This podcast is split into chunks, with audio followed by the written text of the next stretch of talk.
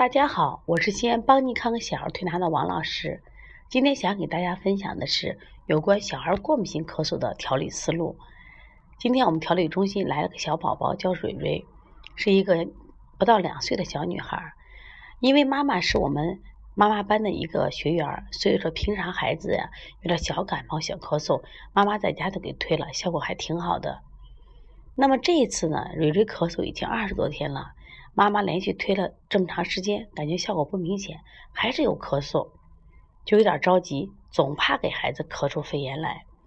那么到了医院，连续做了两次的检查，血常规都很正常，只有一个值叫巨大未成熟细胞值比较高，另外血小板的值相对高一点，就是三正常值是我们说一百到三百万，大概是个三百五十万。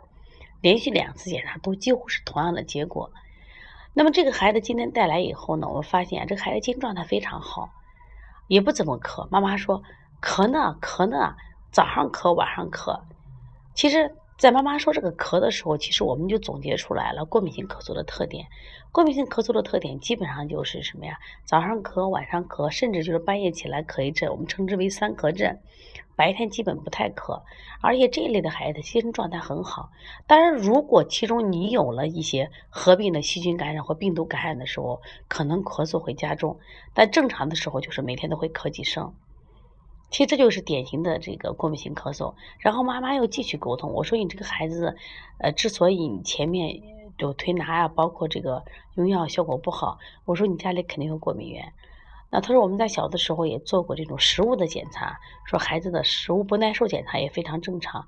我说但是你没有做过食物过敏源呀？还有呢，这个包括孩子对这个过敏的检查，例如比如说螨虫的检查，他妈说这我没有做过。但是他他讲了一个细节，就是前段时间他有个哥哥，就五六岁一个六七岁的哥哥，从外面带了两只仓鼠回来。自从这个仓鼠来到家里以后呢，这个小孩就一直开咳嗽。虽然话仓鼠已经送人了，但是这个孩子的咳嗽呀没有减轻。我说那你就要考虑你们家这个仓鼠啊，就是没有处理干净或者有尘螨导致孩子这个咳嗽呢。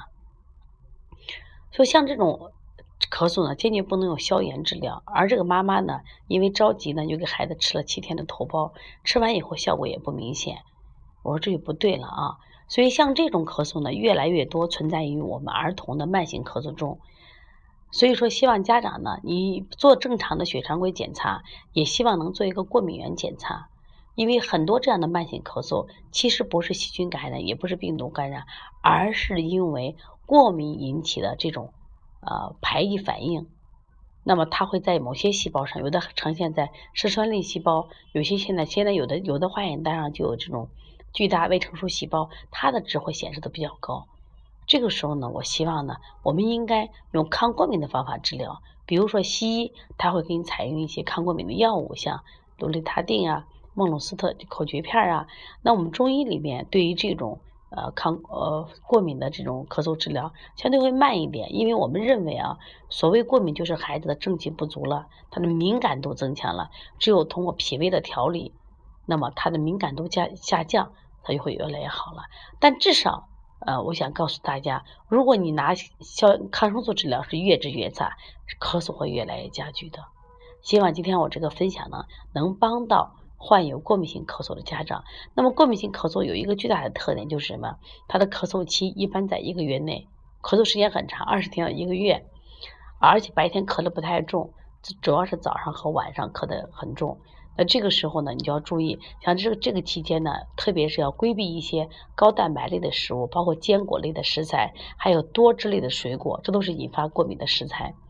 那么另外就是，如果家里头有没有这种新添的家具呀，包括爸妈就烫头啊，因为我们原来接过一个小薇，这个孩子就很明显的是妈妈烫了头以后，他会刺激性的咳嗽，所以把这些因素规避了以后呢，其实这样的咳嗽家长就不用担心了，因为对孩子的健康影响并不大。